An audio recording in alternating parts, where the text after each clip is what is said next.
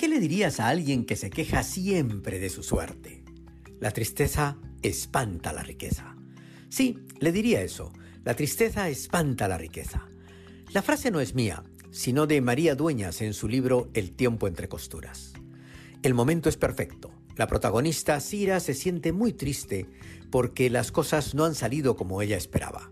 Candelaria, su casera, le devuelve el ánimo y le dice, cambia esa cara, que la tristeza espanta la riqueza.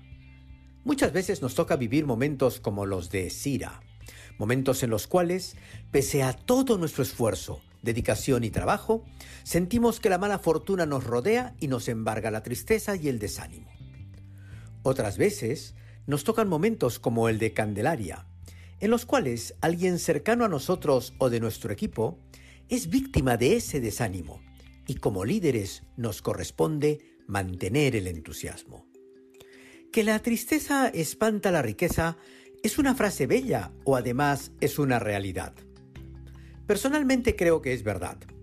En otro episodio de Tres Minutos Basta, he comentado que la tristeza es el enemigo del alma.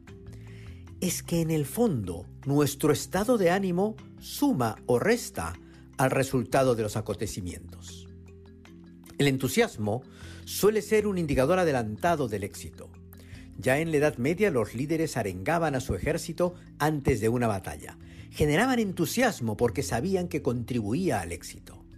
En los camerinos de cualquier deporte pasa lo mismo. Se busca generar un subidón de entusiasmo que mueva a todos al éxito. En las batallas y en los camerinos deportivos pasa lo mismo en ambos bandos o equipos, pero solo uno es el ganador. Por lo tanto, el entusiasmo no es determinante del éxito.